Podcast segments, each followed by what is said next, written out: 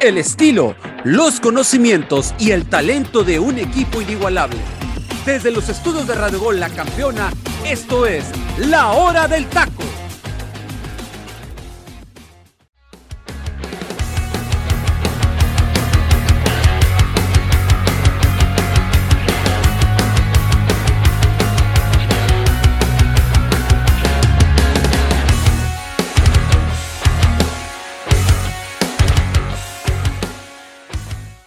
¿Qué tal mi gente? Muy buenos días tengan todos ustedes a la, gente del Pacífico y muy buenas tardes para la gente del interior de la República y hasta donde llegue a señal de la cadena de Radio Gol. Esto es La Hora del Taco en su inicio de semana en este lunes 17 de octubre del año del 2022. Señores, tenemos semifinales. Tenemos las semifinales del fútbol mexicano. América contra Toluca y Monterrey contra los Tuzos del Pachuca. Increíble, pero prácticamente puedo decir que es eh, semifinales de cadenas, ¿no? Por un lado Televisa y por el otro lado Fox Sports, ahí y como, como, el, eh, como el incómodo TV Azteca, ¿no? Porque pues ya sabemos que también los rayados ya salen por, por TV Azteca, pero me llama la atención esto, pero mi gente, ya tenemos las semifinales, mucho que platicar al respecto. El día de ayer, en plena transmisión de los partidos, anuncian que Ricardo Cadena le dan las gracias eh, en la, gente del rebaño sagrado, se habla ya de Fernando Hierro, que llega prácticamente a, dirigir los destinos deportivos de Chivas Rayas del Guadalajara, pero ahora estamos platicando de esto también, mucho que platicar, y le doy la bienvenida a mi, a mi panel de lujo el día de hoy, José Luis Macías Santa Cruz, Ángel García López y Freddy López, el buen Cholo.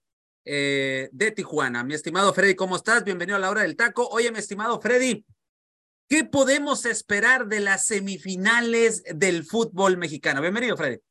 ¿Qué tal, teacher? Muy buenas tardes a todos, compañeros, y buenos días para la gente que nos sigue en el Pacífico. Híjole, pues mira, realmente se vienen dos semifinales, a mi punto de vista, muy atractivas, ¿no? En el hecho de que, por un lado, pues bueno, Rayados de Monterrey en contra de los Tuzos del Pachuca, dos escuadras que, que bueno, se han enfrentado ya en, en diversas ocasiones y que, bueno, eh, pues digamos que un enfrentamiento directo en términos de liguilla, si mal no me equivoco, nos tendríamos que remontar hasta la final del 2016, donde Pachuca le termina ganando, ¿no? En, en, en el tema del global, exactamente, en casa de Monterrey, que empataron en aquella ocasión de último minuto los Tuzos, ya Monterrey se hacía prácticamente con, con el tema de los tiempos extras y al final le terminaron igualando en tiempo de compensación.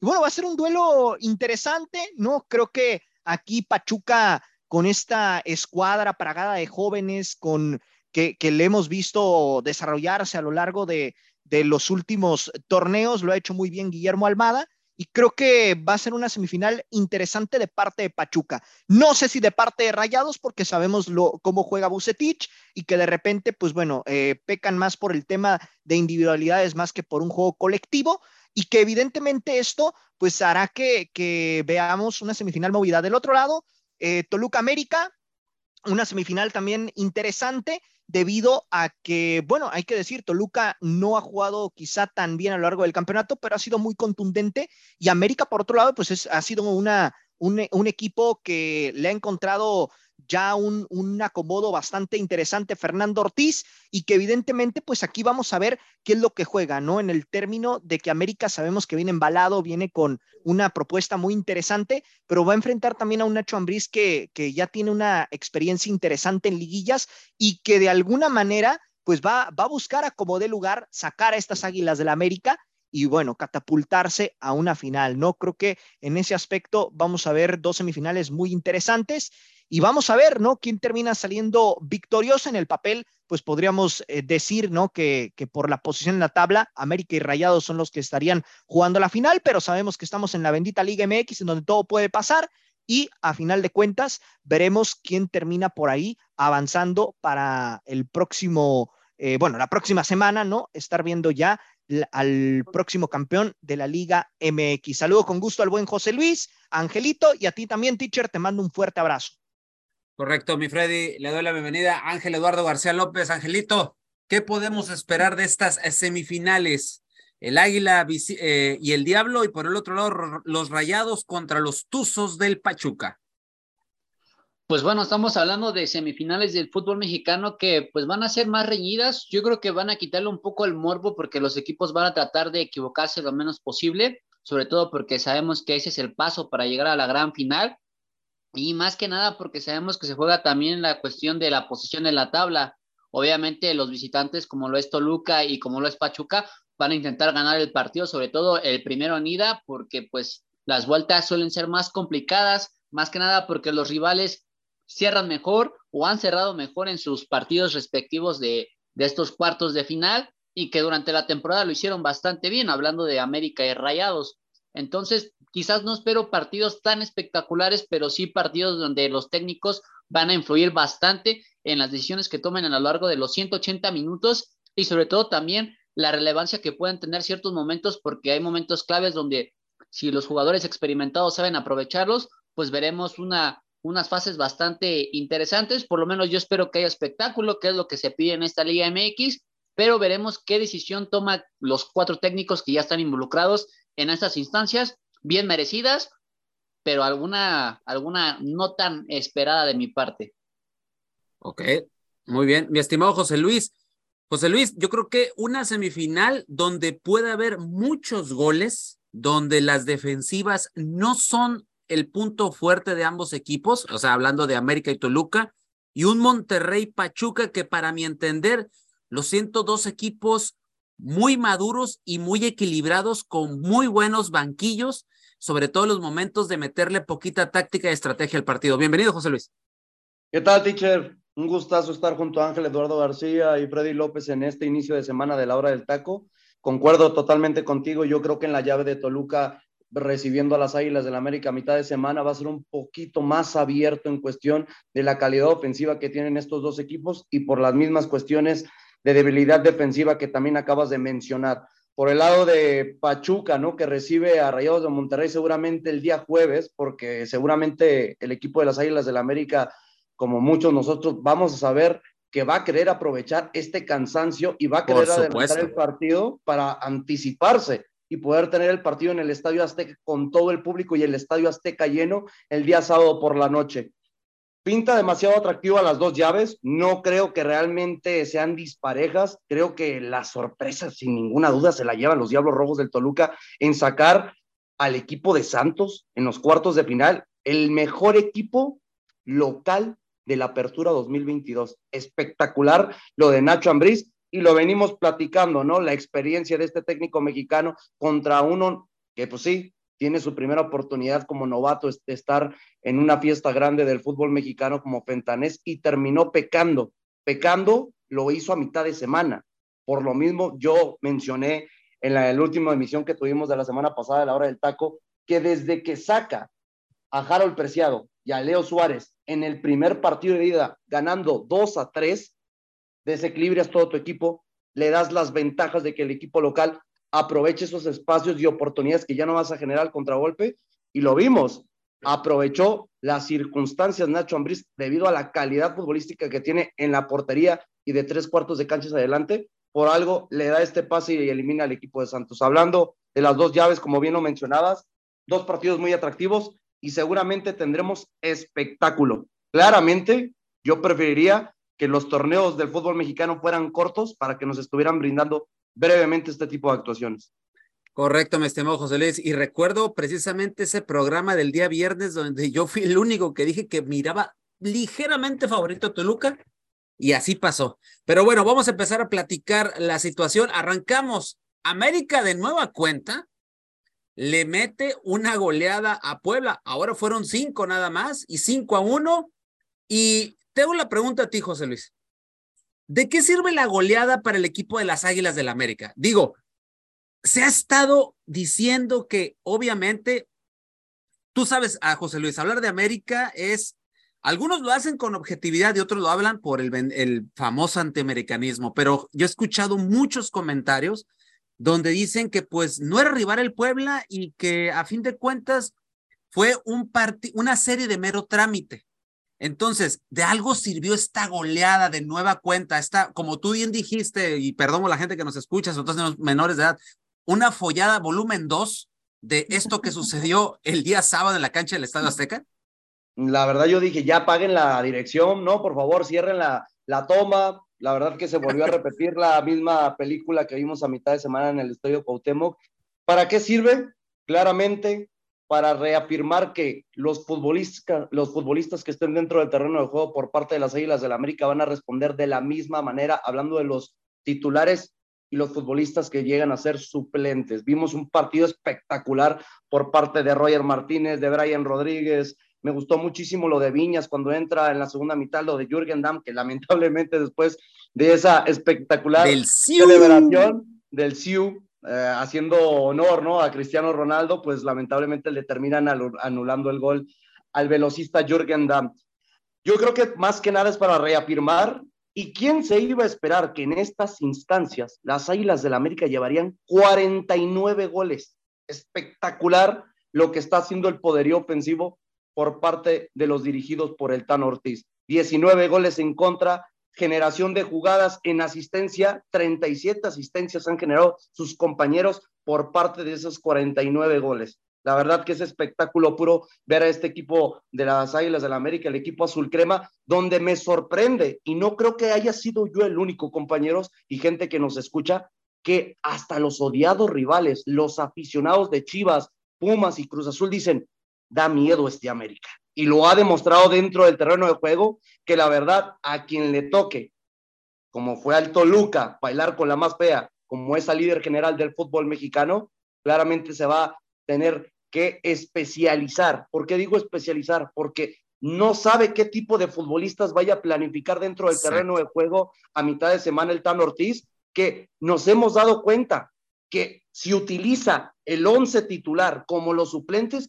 juegan de la misma manera. Y eso es lo que sorprende. ¿Qué tan conectados tiene a sus futbolistas el técnico argentino para que le puedan funcionar en cuestiones defensivas, en recuperación y en táctica ofensiva? Porque vemos que hasta se llegan a alternar los mismos mediocampistas, los defensivos que se incorporan al medio campo, como lo vimos con Cáceres. A mí me encanta Cáceres. La verdad que ahorita es el referente de la central y de la línea de cuatro que tiene las Águilas del América, el tan criticado futbolista uruguayo y entre otros futbolistas, ¿no? Vemos el manejo que tiene este equipo que al paso de cómo van avanzando los partidos, hay más alegrías por parte de la institución pintada de amarillo y azul.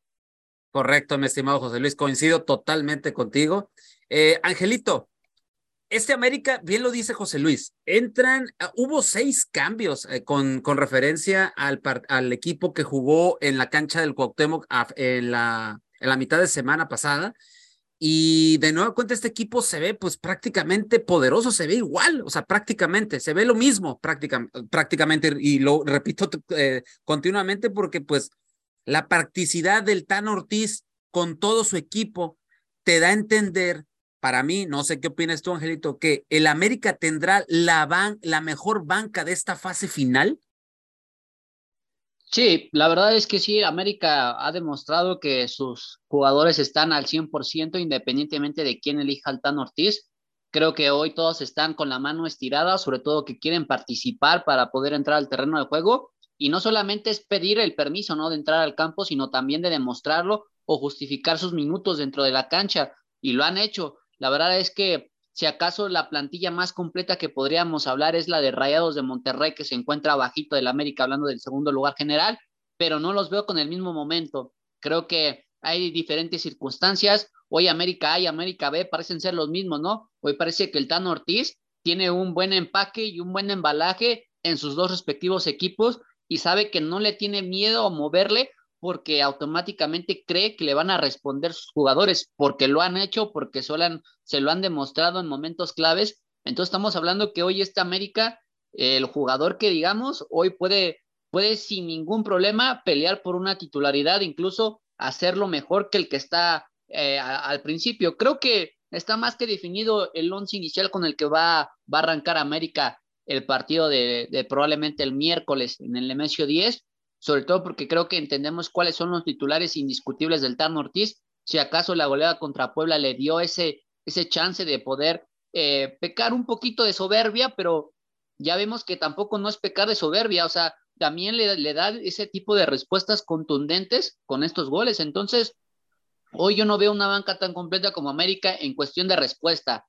porque le, le digo, la siguiente que yo veo un poquito completa la de Rayados de Monterrey, pero hay jugadores que no pasan por un buen momento, o por lo menos que el partido del sábado tuvieron buena suerte ¿eh? de, no verse eliminados, porque tuvieron gran parte del partido donde Cruz Azul los, los arrolló, que ya estaremos hablando un poquito más de este partido más Sin llorar, Angelito, sin llorar, sin llorar. No, no, no pasa nada, no pasa nada, teacher, ya había logrado que esta máquina no pasaba de, de cuartos, pero bueno, hablando de los otros dos rivales que, que sobran, que estamos hablando de Toluca, eh, creo que el 11 está más que definido, los cambios los hacen más defensivos eh, Nachito Ambriz y por la situación de Pachuca, creo que hay, hay una mezcolanza, ¿no? Entre novatos y experimentados que por ahí pues todavía no, no cabe, ¿no? Que, que pudieran hacer algún peso, si acaso la situación física es lo que pudiera darles ventaja a este equipo de Pachuca, pero de ahí en fuera yo creo que no hay alguien como América en este momento que pueda darse el lujo de meter a quien sea y que le responda, ¿eh? Correcto, Angelito. Mi estimado Freddy, Puebla, eh, pues se vuelve a ver mal ahora en la cancha del Estadio Azteca. Eh, ya dos partidos en los cuales pues obviamente les metieron 11 goles y por ahí pudieron haber sido más, pero pues obviamente influye que el América falla, influye Anthony Silva en algunos momentos. Eh, ya hubo una goleada a mitad de semana y como que no aprendiste, ¿no? Entonces, ¿por qué Puebla se vuelve a ver mal? Digo, ya, ya ves, ya sabías a lo que te iba a jugar América y por lo menos muérete de algo, ¿no? Y yo vi un Puebla totalmente, pues jugando muy defensivamente para que no le metieran más goles y parece que no aprendió la lección, mi estimado Freddy. Sí, no, realmente este Puebla prácticamente se murió de nada, o sea, no, no hizo absolutamente nada por pelear la eliminatoria, no hizo nada por tratar de cerrar el partido, pero también siento, teacher, que realmente si nos apegamos a lo que fue la temporada del Puebla, si estuvo eh, calificado, digamos, en liguilla, fue por los empates que consiguió a lo largo de la campaña, porque tampoco es que haya ganado eh, todos los partidos y que haya sido un Puebla avasallador. Fue un Puebla que, que bueno, eh, logró sacar unidades por empates, de, si quieres verlo así, de último minuto que le sacaban el empate o que ellos lograban conseguir el empate de pronto, pero realmente este Puebla, pues no era tampoco un Puebla avasallador, un Puebla que te pudiera preocupar tanto. Pero por lo menos eh, sabías que ah, Puebla te, podía, te podía competir de mejor manera. Quizás sí, nada más que en, nada más que en esta ocasión, pues bueno, sacó realmente a relucir las falencias que tiene este Puebla, ¿no? A nivel defensivo, realmente, pues vemos que, que Puebla por ahí no, no, no tuvo su mejor torneo ¿no? Porque también si lo vemos en los goles en contra que tuvieron a lo largo de la temporada, pues fueron, fue una diferencia interesante, ¿no? Más eh, en ese sentido. Y también la parte de adelante, pues bueno, realmente su goleador fue Martín Barragán, ¿no? Si Barragán no aparecía, realmente este Puebla por momentos se perdía, al igual que con el caso de Maximiliano Araujo, ¿no? Que eran de los baluartes que, que tuvo este Puebla a lo largo de la temporada. Entonces, realmente creo que aquí, pues, Larcamón de alguna manera no supo enfrentar esta llave eh, realmente las falencias las, em, las, vimos desde el partido pasado en el repechaje frente a Chivas, en donde pues Puebla ya tenía todo ganado prácticamente, desaprovechó por ahí el 2 por 0 y Guadalajara le empató en el último minuto, ¿no? Entonces, esto no es algo nuevo en Puebla, creo que eh, el Arcamón pues bueno, no supo encontrar realmente la fórmula para poder encarar el duelo de vuelta y ya ante un Puebla golpeado, un Puebla mermado, a sabiendas de que era muy complicado darle voltereta a esto, pues bueno, en el partido de vuelta, en cuanto cae el primer gol de América, este Puebla se, termina desfondando por completo y a partir de ahí se viene la, la goleada monumental, que bueno, termina en un 11 a 2 en el global, que me parece que es la máxima goleada que se ha llevado un equipo a lo largo de la historia de las liguillas, si no me equivoco. Exactamente. Exactamente, exactamente. Angelito, irás, seguirá al Arcamón? Digo, tú que eres Larcaboy y tú ya confeso aquí que te gustaba y amabas sí, no, sí. al, técnico uruguayo. y, me, sigue gustando como director técnico, pero yo, yo sé a dónde va su pregunta, teacher, y me adelanto. Yo creo que debería irse de Puebla. Es momento de que. A ver, a ver, Angelito, no te preguntó eso, hermano, con todo respeto, te pregunto, ¿va a seguir o no? Va a seguir, tal vez la, la, la directiva tiene en mente el, Ya, sé para dónde ibas, estimado, y por eso te digo, no, no, no, no es de que queramos que se quede, es dígame si se va a quedar o no, eso es lo que quiere saber la gente que nos escucha, hermano. La, directiva obviamente tiene, tiene todavía este contrato, termina finalmente el siguiente torneo, entonces hay una, hay una cláusula ahí, ¿no? Por si se quiere, alguien quiere ir por, por Arcamón, ¿no?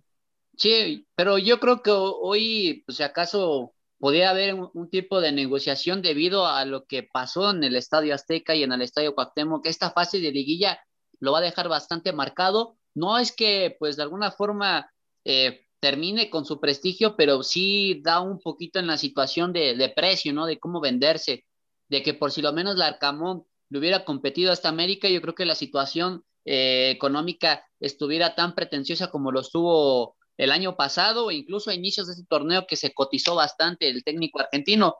Entonces, pues vamos a ver qué es lo que decide la familia Poblete. Yo, por lo que tengo entendido, el director deportivo piensa y quieren que el Arcamón siga en este proyecto porque hoy parece que la, figura más representativa del Puebla no son los jugadores, sino es el mismo técnico, el Arcamón, y más por el arraigo que ha tenido el argentino eh, con la ciudad de Puebla, sabiendo que, bueno, va a tener un hijo poblano, entonces están buscando ciertos vínculos para poder extender el contrato de, Nicolás y mantenerlo más en la institución poblana, pero pues también hablando en la situación personal y en mi opinión personal, yo creo que él ya debería dar un paso al costado para en verdad demostrarnos que sí es un técnico que, que en verdad puede hacer algo grande con un equipo mucho mejor planteado, mucho mejor eh, proyectado y sobre todo con una situación económica un poco más grande, debido a que sí, en Puebla quizás no tienen los grandes este, argumentos económicos, pero que con lo poco que hacía parecía que estaba haciendo magia eh, Nicolás Larcamón, ¿no? Tan rápido para, para terminar mi comentario, ¿no? ¿Cómo es posible que jugadores como Ormeño, como Barragán, que en sus respectivos torneos con otros técnicos no hicieron nada y con él, pues prácticamente parecía que tenían la varita mágica, ¿no? Porque hasta los volvió goleadores. Entonces, yo, yo, creo que es momento para que el Arcamón empiece a fijarse en un equipo grande o por lo menos con una con una situación económica bastante buena para poder reforzar el equipo. Si no, yo creo que se va a terminar quedando en Puebla. Yo creo que si no hay un equipo bastante atractivo o grande o que lo pueda catapultar aún más, se va a seguir quedando en Puebla. Pero esa es la idea. Para mí que la dirección técnica de Puebla lo va a mantener. Vamos a ver cuáles son las situaciones personales del técnico argentino, si quiere quedarse porque tiene las puertas abiertas o si prefiere poner un pie fuera debido a este, pues a este momento no tan amargo que se lleva. Perfecto. Pasamos al otro partido del día sábado donde Monterrey le mete tres a la máquina cementera de la Cruz Azul, mi estimado José Luis. Oye, José Luis Rayados, ¿gana porque pone un poquito más de determinación y ganas o es porque Cruz Azul ya no daba para más? No, para mí decir que justamente el equipo de Rayados de Monterrey consigue esta victoria es un espejismo. Para mí el mejor equipo de los 90 minutos del partido de vuelta fue la máquina del Cruz Azul. Lamentablemente en los primeros 45 minutos falló oportunidades a más no poder y eso fue lo que le terminó pecando a los dirigidos por el Potro Gutiérrez. Me sorprende muchísimo y desde esa parte yo creo que se pone solitamente la soga al cuello el técnico mexicano que dirige a la máquina. ¿Cómo tienes a tus dos futbolistas que marcaron esa diferencia en la primera parte, ¿no? Hablando de la primera mitad del partido de ida del fútbol mexicano, hablando de los cuartos de final, que tenía a Auriel Antuna y a Carlos Rotondi en la banca, que eran los futbolistas diferentes que le marcaron esas pautas para generar muchas oportunidades en el Estadio Azteca. Y lo vimos igualmente en la segunda mitad porque en la segunda mitad siguió atacando y atacando y atacando la máquina al contragolpe y tratando de generar esos espacios que Rayados de Monterrey, fuera de tener esa ventaja de uno por cero en la primera mitad, sí trató de seguir proponiendo, ¿no? Con los futbolistas que tiene de tres cuartos de cancha hacia adelante, que pues pueden marcar una diferencia como Ponchito González, Germán Berteramen, Rodrigo Aguirre, entre otros. La verdad, la figura del partido, fuera de ese 3 a 0, se llama Esteban Andrada la verdad, espectacular la actuación del equipo del portero de Rayados de Monterrey. No por algo Rayados es el, el equipo menos goleado de la presente temporada y nos da a entender por qué con estas actuaciones tan espectaculares del portero argentino, ex procedente de Boca Juniors. Yo creo que, como lo acabas de mencionar, teacher, muy engañoso, pero pues la máquina nos damos cuenta que no da para más en esta presente temporada. Correcto. Freddy, ¿Qué tendría que hacer, eh, o qué tendría, mejor dicho, que mejorar Rayados para lograr el título en este torneo? ¿O así, o así lo puede obtener, así jugando de esta manera? Mira, por calidad fútbol, bueno, no por calidad futbolística, más bien por calidad de plantel, creo que le puede alcanzar porque sabemos que es un equipo que tiene jugadores muy veloces, ¿no? Es un, es un equipo que juega, al menos así es como yo lo percibo, más por individualidades que juego colectivo, ¿no? Eh, en este sentido, pues bueno, realmente creo que la parte importante que debe de, priorizar o mejorar Rayados de Monterrey es el hecho de, pues, buscar en un momento dado atacar, teacher, porque realmente este Monterrey no eh, llegó, llegó a la portería de Corona y fue concreto en las que tuvo, ¿no? Cruz Azul lo dominó a placer y bueno, a final de cuentas no capitalizó sus oportunidades. Entonces yo siento que en ese sentido puede que le termine alcanzando, pero más por el tema individual y por, esta cuestión que más por tema futbolístico, ¿no? Eh, sabemos ya su metodología, la implementó o la ha implementado a lo largo de los años en los diferentes equipos en donde ha estado.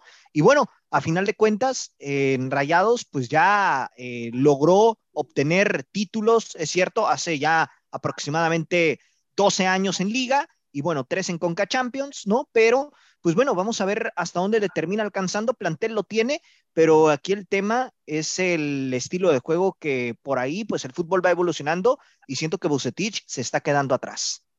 Correcto. Angelito, a ver, tú que eres el, el, insider de, de, Cruz Azul, de aquí de la cadena de Radio Gol, y que obviamente tu amor declarado hacia la máquina cementera ha sido aquí evidenciado múltiples ocasiones.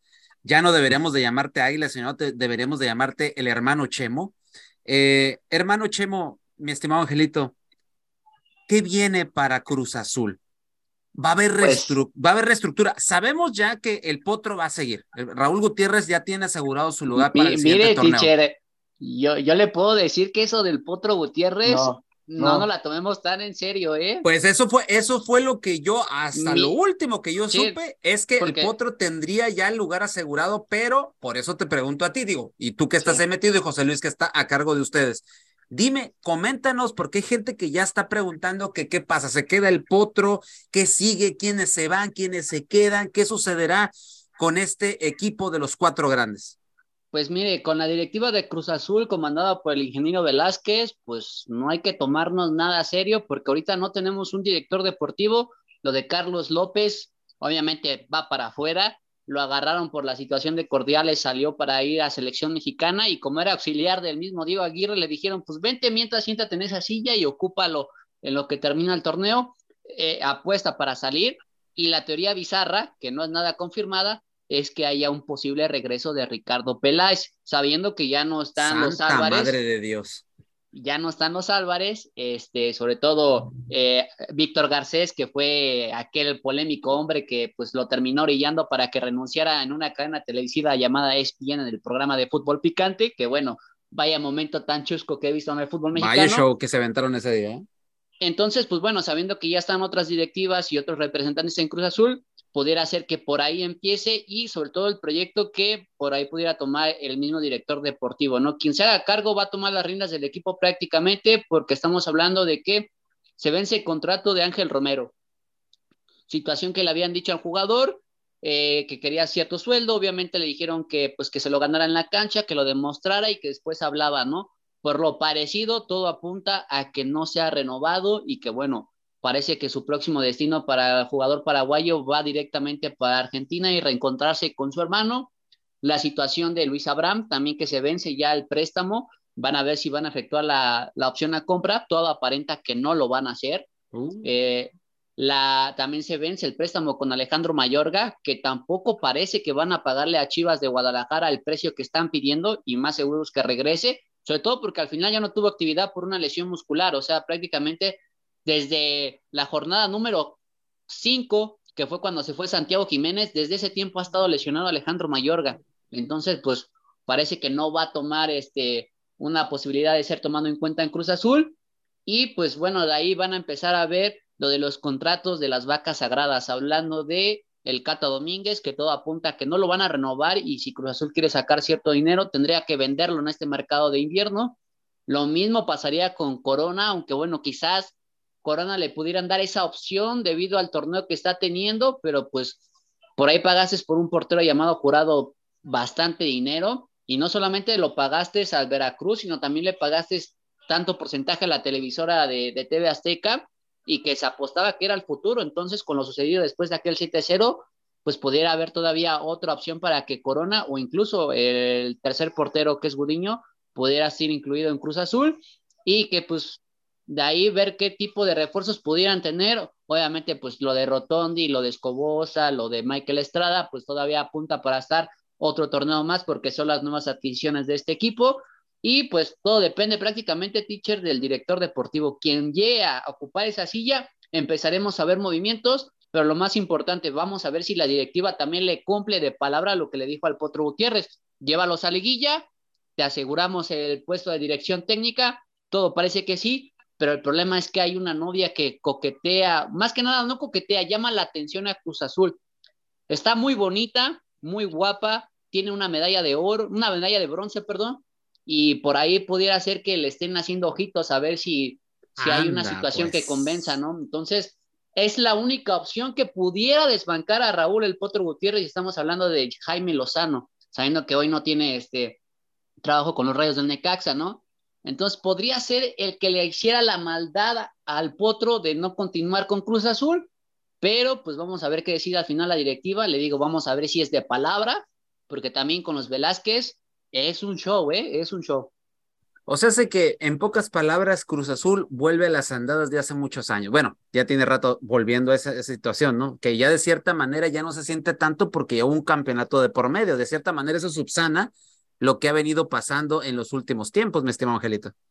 Sí, más que nada porque pues el campeonato de liga tapó todo lo que, lo que se decía en Cruz Azul y creo que de cierta forma que quitó presión era que no estuviera el buen Billis, ya desaparecido el Billis, se acabó la rabia en Cruz Azul y es por eso que alcanzaron el título, pero pues destaparon más cloacas, ¿no? La situación económica, que ya no era lo mismo que invertía Álvarez, porque hay que darle crédito a ese equipo que quedó campeón con Cruz Azul, la primera parte fue armada por Peláez, pero sobre todo por el presupuesto económico que se dio en ese momento, porque se pagaron grandes cantidades. Hoy Cruz Azul ya no está dispuesto a pagar eso, es por eso que yo veo complicado la situación de ciertos jugadores que les acabo de mencionar que puedan continuar con Cruz Azul, sobre todo por las pretensiones económicas o en su diferencia con los otros restantes, bueno, hablando de pretensiones económicas de Romero y de los demás por la situación de préstamos, ¿no? Que obviamente van a pedir un poquito más sabiendo que se trata de Cruz Azul, pero como le comento hoy, Cruz Azul está en austeridad total.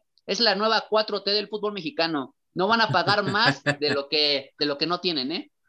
Correcto. Bueno, mi gente, vámonos al momento musical de la hora del taco. Todavía tenemos que analizar los otros dos partidos de la liguilla y aparte ver lo que pasa en Chivas. Se fue Ricardo Cadena y se viene un español a dirigir deportivamente al cuadro más popular de México. Con eso regresamos, mi gente. Esto es La Hora del Taco. Este es el momento musical de La Hora del Taco.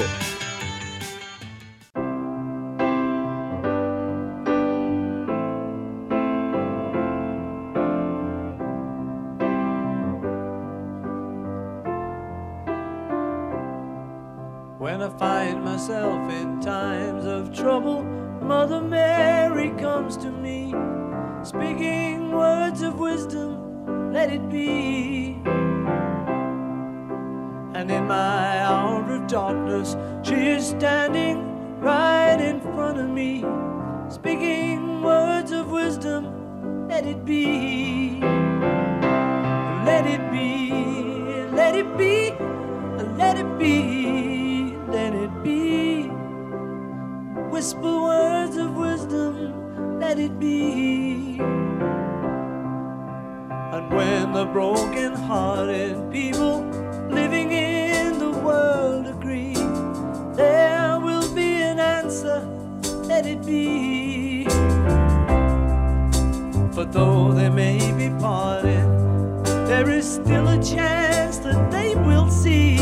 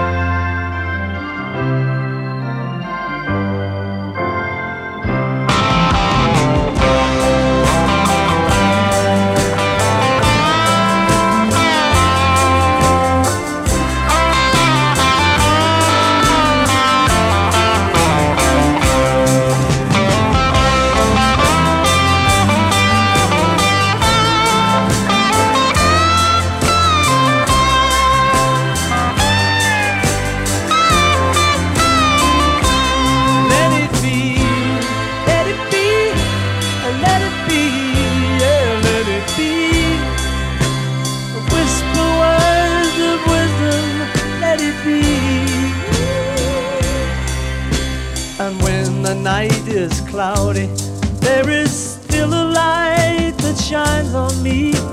Shine until tomorrow, let it be. I wake up to the sound of music.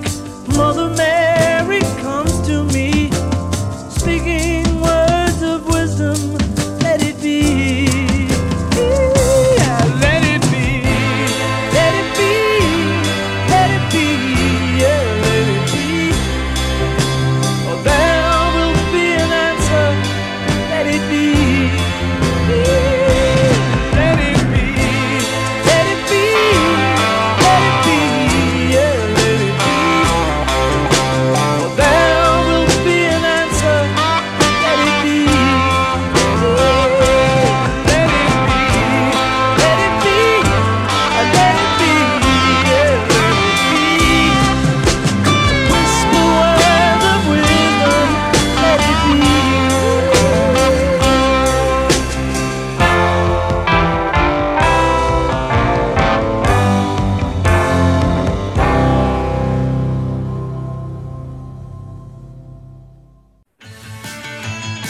Este fue el momento musical de La Hora del Taco.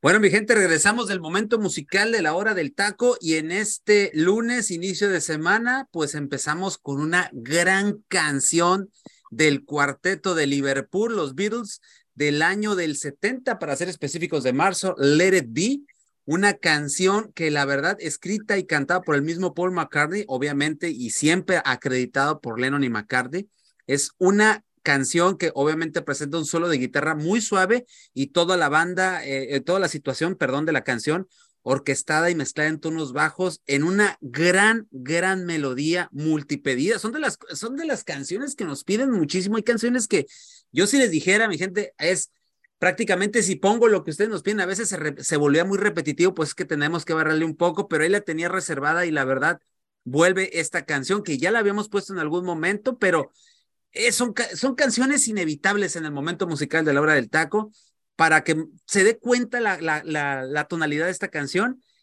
Eh, tú, esta canción tuvo el debut más alto en el Billboard Hot 100 en saliendo así prácticamente comenzó su inicio en el lugar 6, alcanzando la cima en cuestión de días.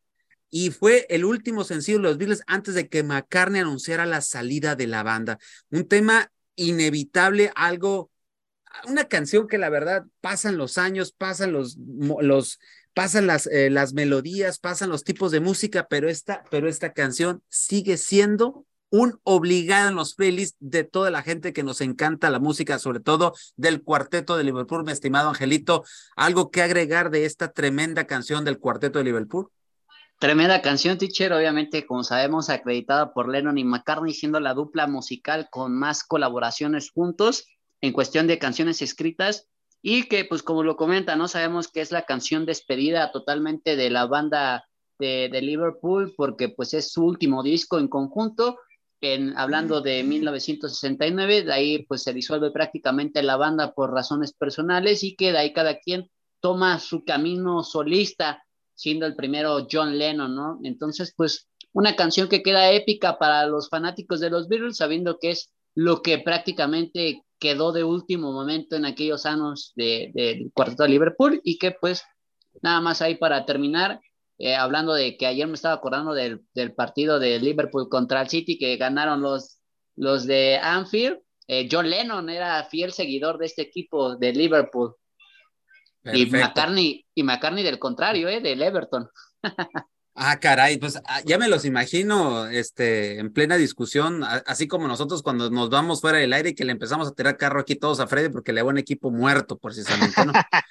sí, sí, así, así de ese estilo. Oye, José Luis, debes de venir contentísimo, ¿no? Ganó el América y ganó el Real Madrid, ¿no? No, claramente, ¿no? La verdad que una semana redonda para los equipos grandes del fútbol mexicano como el europeo y pues el, el, América ganando de una manera majestuosa, ¿no? Con un global, como ya lo venimos platicando, de 11 a 2. Y el Real Madrid, ¿no? Reafirmando que es el líder absoluto de la Liga Española y por algo sigue siendo cada temporada candidato a la UEFA Champions League. Ya tomando un poquito en cuenta sobre esta canción, pues es buena canción, no voy a negar que es una canción histórica a lo largo de los años que ha quedado muy marcada en este género, pero no soy tan fan de esta banda. Creo que es una de las críticas de todos mis amigos rockeros, ¿no? Que me dicen, ¿cómo no te puede gustar esta gran banda? Es, es la que marcó la pauta de la historia de este género. Pero pues no, la verdad, y mi papá me estuviera mentando la madre en este debido momento, debido a que es su banda favorita. Imagínate, así está la cosa, pero yo creo que por algo no me gustó, ¿no? De tantas veces que la escuchaba de niño, de que mi papá la terminaba poniendo, ya por lo mismo pasaron los años y me decliné por el rock, pero pues un poquito más pesado. Sí, no, eres el único, José Luis, ¿eh? que no le gusta la banda de los Beatles. ¿eh? Yo conozco gente que no le gusta y pues sí nos quedamos así con el ojo cuadrado, ¿no? Pero en fin, en gusto se rompen géneros, mi gente, y pues vamos a seguir el día de hoy porque hay mucho, mucho todavía que analizar. Eh, en mi tierra diríamos y en baja principalmente, no utilizando la palabra ofensiva, pero hay gente rara en todas partes. Exactamente, muy bien. Bueno, Santos 1, Toluca 2, Toluca hace la diablura, se mete al, al TCM y deja fuera al tercer lugar de la tabla y Toluca avanza para enfrentar al América en las semifinales. Eh, José Luis, ¿Toluca avanza por la experiencia en la dirección técnica en esta llave? Claramente, lo vimos con Nacho Ambriz, ¿no? Debido a que en este partido donde todos creo teníamos favorito de que Santos no perdía, Tú comentaste, ¿no? En el cierre de la semana pasada que mirabas un poquito de favorecimiento por parte de, por parte de los choriceros, pero por el resultado que se llevaron en casa. Correcto. Pero no creo que nadie de nosotros, compañeros, de la mayoría de la gente que nos está escuchando, haya tenido presupuestado que vayan a ganar en el TCM Coro. La verdad que ayer tuve la oportunidad en el Estadio Azteca, saliendo de la cuestión laboral, ¿no? Del partido entre América y el equipo del Puebla, de conocer gente que había venido desde Torreón a ver el partido en la bombonera y no se esperaban que realmente pudiera darse un espectáculo como el que vivimos el día jueves pasado. Poco a poco se terminan yendo y ellos tenían totalmente seguro que el boleto lo conseguían jugando en casa, como la mayoría de los santistas, claramente, pero vimos que no se esperaban que por el otro lado, por el lado vestido de rojo, iban a encontrar una muralla llamado Tiago Volpi sin ninguna duda para mí y creo que para muchos de nosotros compañeros, el mejor portero de la presente temporada de la Apertura 2022. Y por algo mantiene al equipo de los Diablos Rojos del Toluca en semifinales del fútbol mexicano. Me sorprende muchísimo la modificación táctica de la línea de cuatro de Nacho Ambriz. Y para mí el futbolista idóneo en esa línea de cuatro es el exfutbolista de las Águilas del la América llamado Jared Ortega.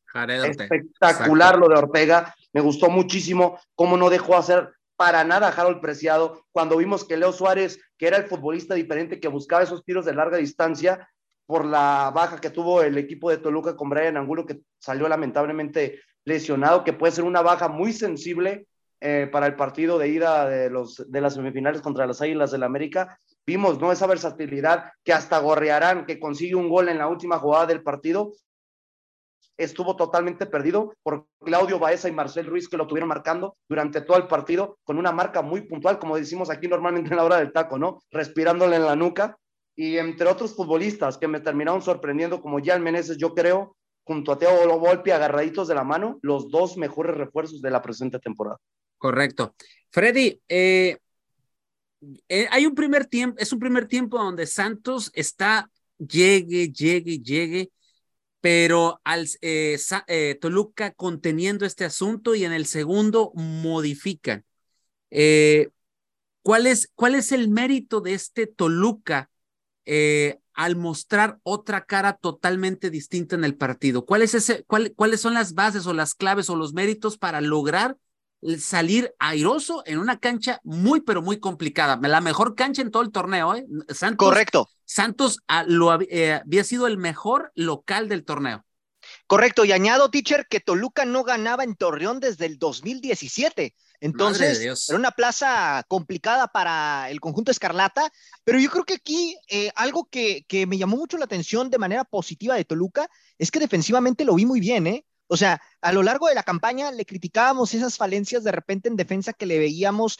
Eh, me llamó mucho la atención el hecho de que no arrancara de titular Leo Fernández, mm. uno de los baluartes, digamos, o de los más desequilibrantes de este Toluca. Y al principio dije, siento que esto va a ser una apuesta que a Nacho Ambriz le puede salir mal a no tener a uno de sus mejores hombres en cancha. Sin embargo, Creo que después de ver que la propuesta de Toluca fue básicamente tratar de guardar el cero en la portería y tratar de, de aprovechar, digamos, la desesperación de Santos, pues al final le termina, le termina saliendo, ¿no? Porque en el segundo tiempo, cuando arranca, cae el gol del Toluca e inmediatamente cinco minutos después cae el segundo y a partir de ahí ya Toluca supo manejar perfectamente esa ventaja, sabía de antemano que Santos estaba obligado a convertir tres goles y Santos por su parte, pues no supo reaccionar, ¿no? No tuvo esa, esa capacidad de poder encontrar las piezas que le pudieran plantear otra cara distinta a este conjunto eh, de la laguna y bueno, también Thiago Volpi, la verdad es que lo hizo de una muy buena manera y pues bueno, este Toluca fue contundente, ¿no? Las que tuvo las terminó capitalizando porque tampoco es que le haya llegado muchas veces al arco a Acevedo. Y bueno, a final de cuentas, Toluca avanza, eh, creo que lo, lo hace bien y vamos a ver cómo le va ya en las semifinales frente a las Águilas del la América. Oye, teacher, y la verdad que yo no concuerdo tanto con Freddy, ¿eh? Porque la línea de cuatro sí fue muy bien planificada por Nacho Ambriz, pero la figura sigue siendo Thiago Volpi. Las libertades que generaban los mismos futbolistas de Santos, como lo mencionábamos, eh, el modo Aguirre, lo dejaron preciado. Y yo creo que todo decae por parte del equipo santista por la jugada que Cecilio Domínguez no genera de buena ocasión en los primeros 45 minutos. Exactamente. Cuando esa ocasión no se aprovecha frente al arco totalmente abierto por un futbolista ya experimentado, porque no podemos decir que Cecilio Domínguez es un no, ya tiene 28 años. La verdad es que campeón del fútbol mexicano, ¿eh? Sí, claro. Y, y ahí nos damos cuenta que cuando no concreta esa oportunidad, no solamente el paraguayo se viene para abajo, sino los delanteros también, porque mirábamos en punto de desesperación a Harold Preciado, al Mudo Aguirre, ya nomás reciben el balón y buscaban el espacio para pegarle y ni siquiera ninguno de esos tiros iba directamente al arco. Ahí mirábamos, ¿no? La impotencia que tenía el equipo de La Laguna y Pentanés demostrándolos con los cambios tan tardíos. También ese punto, ¿no? De que Javier Correa, eh, con esa expulsión, que todavía en vez de apoyar a su equipo, que entre en los segundos 45 minutos para marcar esa diferencia después de una buena temporada que tuvo en temporada regular, termina perjudicando con esa expulsión y ya sentenciando por último al equipo de Santos. Correcto. Angelito, y aquí ya, ahorita ya lo comentaron tanto Frey como José Luis, eh, la situación contundencia, pero ¿qué otras cosas le hizo falta a este Santos para avanzar en semifinales y dejar eh, fuera al Diablo Rojo del Toluca? Yo creo que sí, Ticha, la verdad es que nos vamos a ser repetitivos en la situación de la contundencia porque podemos decir que 45 minutos del primer tiempo fueron de Santos totalmente Santos arraigado al frente, Santos buscando, eh, la que se pierde Gorrearán, sobre todo en el minuto 30, o sea, estaba un penal en movimiento y la saca, o sea, estamos hablando que ahí Santos estaba ya desesperado por convertir un gol, sabía que necesitaba pues uno para poder estar en, la fiesta grande, más, más bien para avanzar a la siguiente fase de la fiesta grande y que pues esa misma desesperación les jugó en contra a los 11 y más a los que entraron después. Eh, hoy creo que Fentanés sí le pesa esa inexperiencia y sobre todo un Ambris más astuto. Eh, obviamente creo que le sale la partida. Sí, le sale la partida porque eh, creo que estamos 100% seguros que fue a defender los primeros 45 minutos y le salió porque pues sí tuvo mucho peligro. Creo que jugó con fuego Nacho Ambriz, pero son de esos tipos de apuestas que pues si te salen, eres afortunado, ¿no? Pero si no, eh, vienen las críticas. Hoy hay que darle ese mérito a Ambris, que le salió la estrategia, pero pues sabemos que contra el siguiente rival no puede jugar porque la verdad va a ser más complicado y que bueno, creo que también la inexperiencia de los jugadores, porque estamos hablando de una plantilla mucho más joven, casi el 60% de los que estuvieron ahí en el, en el campo de juego son jóvenes, entonces también estamos hablando que les hace falta un experimentado que pueda mover esos hilos y sobre todo tener peso importante en ese tipo de partidos porque fue lo que le faltó a Santos, ¿no? Un jugador que pudiera determinar y sobre todo guiar al resto para darles confianza y no desesperarse como sí pasó en el TCM. Correcto. Bueno, nos vamos al siguiente partido. Pachuca 2, Tigres 1. José Luis, vuelve a fracasar Tigres, se vuelve a quedar en estas instancias de la liguilla, no avanza a la siguiente fase. Guiñac eh, Tuguiñac y Nahuel no pueden hacer todo en este equipo. Hay más gente que también obviamente está en ese equipo, pero ¿qué tendría que hacer la directiva de Tigres ya con este equipo? Lo hemos venido diciendo una y otra vez que hay que renovarse, pero ¿qué se renovaría con Tigres a partir del siguiente torneo? Fuera de la renovación, ya yo creo que tendría que planificarse de buena manera la siguiente temporada. Y hablando de la planificación, es tomar en cuenta si realmente Miguel Herrera es el entrenador indicado para mantenerse en el equipo. A mi punto de vista, sí, porque no hay un técnico en nuestro fútbol mexicano que juegue con esa calidad a la ofensiva como es el técnico mexicano. Yo creo que la cuestión de los refuerzos va a ser muy importante. Ya nos dimos cuenta y yo soy uno de los retratados y lo reafirmo que Florian Taubal ni siquiera debería ser titular en este equipo de los Tigres. El Jeremy Menez 2.0. Que pues ya ahorita poco a poco no se ha lesionado tanto, ¿no? Pero ha tenido un poquito más de continuidad, pero no ha demostrado ser ese futbolista diferente, siendo el futbolista mayormente pagado en nuestra Liga MX. También lo de Carioca, lo de Guido Pizarro, fuera de que anota, para mí son dos mediocampistas que ya no deben seguir en el equipo de Tigres, ya acabó su siglo como lo terminó el de Ricardo Ferreira y también para muchos yo creo que ya debería haber ese tipo de modificaciones. Nahuel Guzmán y André Pierre Guignac, yo creo que serían los únicos futbolistas que retendría de esa cuestión de la faceta histórica, ¿no? Hablando de la década pasada, que fueron el mejor equipo de los últimos 10 años. De ahí, yo creo que también me apegaría mucho con la cuestión de la banca, porque ¿qué hemos visto con el equipo de Rayados de Monterrey y el equipo de las Águilas de la América, que los mantiene ahorita peleando en las cuestiones de las semifinales del fútbol mexicano? Tener una cambia, una banca, no, y una banca eh, que, con buenos revulsivos. Ahorita hoy en día tienes a Nico López, a Jordi Caicedo, bueno, Jordi el tronco Caicedo, a Juan Vigón y entre Aquino, que Aquino, la verdad, yo creo que ya debería tomar el tiempo y la dedicación de decir, ya estuvo, regresar Incongruente, Miguel, ¿eh? También. Sí, no, es que yo creo que son porque lo, lo, no, lo digo por lo de Aquino porque lo expuso en la conferencia de prensa no sé por qué al final le da esa oportunidad, sabiendo que iba a batallar por un lugar. Obviamente empieza con Chuy Garza, ¿no? Pero al final se me hace inexplicable el cambio de que entra Aquino y que precisamente por ahí viene el segundo gol de, de Pachuca. Sí, pero vemos que ya no hay una conectividad del equipo, Ángel. Ya no es tanto que el equipo no tenga las armas para poder generar ese poderío ofensivo, sino yo lo veo más que nada que hasta los mismos futbolistas ya se pierden dentro del terreno de juego. Y es algo que se ha visto muy marcado al paso de los últimos dos, tres años. Bueno, no quiero irme tan atrás. Dos años, desde la etapa que Miguel Herrera toma el timonel del equipo de Tigres. Y, Freddy es uno de los retratados, igual que tu servidor, porque él calladito se queda. Sí, sí, sí. Te quedas calladito, pero nosotros dijimos que en el primer año Miguel Herrera iba a conseguir un título y no ha conseguido ni males. Es y ahí correcto, es cuando nos damos cuenta que no sé si es Miguel Herrera o la directiva la que no está haciendo el trabajo idóneo para traer los futbolistas puntuales que necesita este equipo de Monterrey. Correcto. Eh, Freddy, eh, pasando con el, con el que ganó la serie, con Pachuca, uh -huh. es un equipo joven, todavía siento que es un equipo joven eh, que ya al correr de, los, de estos torneos se ha convertido para mí en un equipo un poco más maduro y más experimentado pero yo siento que su fuerte es la, eh, su, su, estadio. Su casa. Eh, uh -huh. Pero la debilidad es cuando sale de ella. ¿Estamos en lo correcto o hay que moverle un poquito este cuadro hidalguense? Mira, realmente eh, sí, Pachuca se ha hecho muy fuerte en casa, ¿no? Y lo vimos a lo largo del, del torneo, que fue una de sus mayores fortalezas y de visita le costaba los partidos. Sin embargo, pues también vimos que este Pachuca ya en el cierre del campeonato empezó a equilibrar esa parte, ¿no? Empezó a jugar bien de visita, empezó a hacer buenos eh, encuentros, ¿no?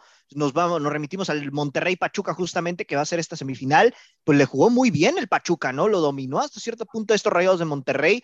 Eh, otro partido que también le fue muy bien de visita fue este, este encuentro frente a Toluca. Entonces, Pachuca realmente, pues es un equipo que, que últimamente ha sabido equilibrar ya de la mano de Guillermo Almada. Es un equipo joven, pero que poco a poco con este proceso que le han dado a, estos jóvenes, ¿no? Que ya se han consolidado en primera división, caso Eric Sánchez, el mismo eh, caso de Luis Chávez, ¿no? Por ahí también, eh, creo que por ahí la, la cuestión de Ibáñez que, pues bueno, poco a poco lo ha ido haciendo de, de, buena forma con este conjunto hidalguense que también despertó. Entonces, creo que es un equipo bien conformado, bien equilibrado y me parece que va a ser un, rival complicado para estos Rayados de Monterrey. ¿eh? Realmente aquí, reitero, en el papel, Rayados sería el que tendría que pasar por la posición en la tabla, pero Pachuca me ha gustado mucho lo que ha hecho y no descartaría que por ahí Pachuca se termine colando. ¿eh? Correcto. Muy bien, Freddy. Pues vamos a pasar ya a lo último del, del programa, ya a la recta final de, de, la emisión de este día, lunes 17 de octubre. Le dan las gracias a Ricardo Cadena. ¿Es, es, es, es justa la salida, Angelito, de, de Ricardo Cadena de, del rebaño sagrado? Yo creo que no, no es justa, teacher, por la situación en cómo ha rescatado el equipo, pero creo que la situación de los partidos consecutivos sin conseguir una victoria, que fueron cinco en este torneo, pues prácticamente sepultaron a cadena, más agregándole el inicio, ¿no? Que también no fue nada bueno. Quizás la parte de medio, por llamarlo así, que fue de la jornada nueve a la, a la onceava, pues fueron triunfos de Guadalajara que le dieron crédito y sobre todo que le dieron respiro a cadena, pero obviamente pues la directiva, eh, por lo que se rumoraba, no le iba a dar esa confianza, más que nada hoy por la situación familiar, ¿no? Que son los cuñados y las hermanas que están tomando las decisiones deportivas ahorita. Entonces, pues yo creo, en mi punto de vista, no es tan justificable su despido, pero pues por lo que estaba ahí eh, haciéndose dentro del ambiente Verde Valle, era lo que se veía venir, sobre todo por un, por alguien que por ahí todavía sigue, que se dijo que ya no estaba dentro de la institución del rebaño sagrado, pero para mí sigue siendo la mente maquiavélica dentro de este Guadalajara y que ¿sí? Se llama Marcelo Michele Año, entonces, por ahí, por lo que tengo entendido, fue quien habría recomendado y sobre todo haber tenido acercamiento con el que pudiera ser hoy su nuevo director deportivo, quien ya debe estar viajando rumbo a tierras de Verde Valle y en espera de que sea ratificado y sobre todo una confirmación en la cuestión salarial. Muy bien. Y José Luis, ya para cerrar el día de hoy, eh, ¿será acaso Fernando Hierro la solución a toda la, la, problemática que tiene Chivas, no de ahorita, sino de años? No creo que sea la solución, pero seguramente con esa visión que ha conseguido cosas importantes como director deportivo y aparte estamos hablando de un emblema, ¿no? Del fútbol internacional y del Real Madrid como central, como lo acabas de mencionar, Fernando Hierro. Yo te, te anticipo que hay un entrenador compañeros, que ya lo tiene súper enlistado, que es la primera opción para dirigir a Chivas Rayadas de Guadalajara. Solamente faltaría que llegara a un acuerdo económico para que se reafirme la llegada, y lo afirmo, ¿eh? De un técnico español, y se llama José Bordalás, ex técnico del Valencia, del Getafe y del Deportivo a la vez en primera división del fútbol español. Correcto. Freddy, cambios en, en Guadalajara. ¿De algo servirá esto o volveremos a ver la misma, la misma línea de trabajo que ha pasado en los últimos tiempos en el rebaño sagrado?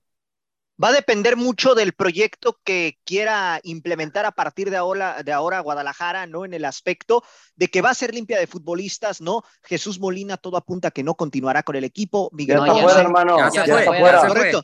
Jesús Molina perdido, se fue, estimado, anda perdido. También, y por ahí también Ponce. lo de Briseño también estaba sonando, ¿no? Entonces, pues bueno, se vino una reestructuración importante en Chivas, veremos también el tema del presupuesto, ¿no? Lo del técnico español llama la atención, evidentemente le vendría bien a, a al fútbol mexicano, ¿no? Que vengan con otro estilo o una idea distinta. Aquí el único detalle es que Guadalajara solamente juega con mexicanos. Vamos a ver si sueltan la cartera y de verdad arman un equipo que les permita competir y sobre todo que sean jugadores que se comprometan con la camiseta, que es algo que hoy en día, desafortunadamente para Chivas, ya no lo hemos visto.